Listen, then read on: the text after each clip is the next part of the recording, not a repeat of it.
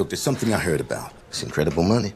A hundred grand, tax free for six months' work. It's the contract that the government uses to provide peacekeepers in Bosnia. Bosnia.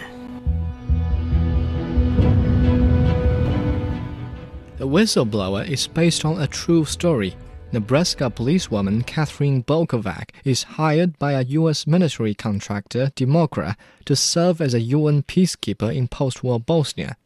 While investigating a sex trafficking case, she discovers a network of corruption between local bar owners and her UN colleagues.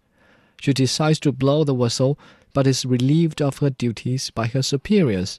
Despite Kate's success with her lawsuit for wrongful dismissal, the UN personnel involved in the corruption network go unpunished due to them possessing diplomatic immunity. We come here today as a beacon of hope, representatives of our highest aspirations. You've been hired by Democra Security to represent the U.S. as monitors of the United Nations.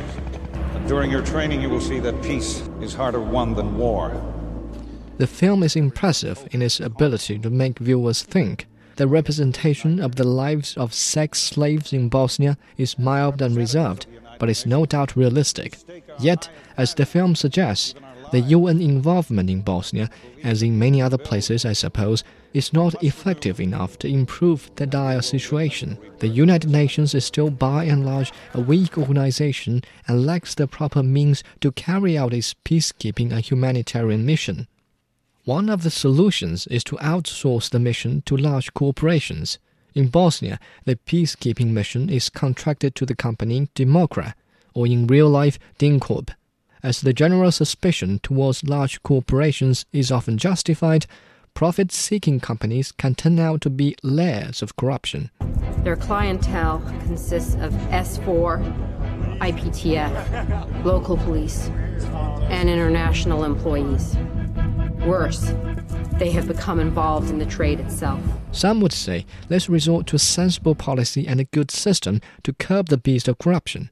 Here again, diplomatic immunity is intended to ensure that diplomatic agents are given safe passage by exempting them from persecution in host countries. But in Bosnia, the privilege is abused and used as a shield behind which lawless agents conduct felony. All international personnel have immunity, they can't be prosecuted. Thus, the film proposes a number of questions for viewers who care enough to think about them, but there isn't much to say about the film itself. Given all the questions it throws at viewers, it's only natural that one fails to note whether the film itself is accurate in its presentation of such issues. Every now and then, you just can't help but notice when the film takes on the tone of melodrama. Amid this mixture of true story and melodrama, leading actress Rachel Weisz's vivid portrait of American policewoman striving for justice is all the more plausible if only you are able to ignore her proud exhibition of American values. The whistleblower reveals a reality which is often disregarded by most people and asks the questions that many fail to pay attention to. When people are dying and being tortured on the other side of the globe, do we stand by and watch, or can we do something to make things better? This is certainly a question worth considering. All in all, this film deserves a 7 for all the questions it poses.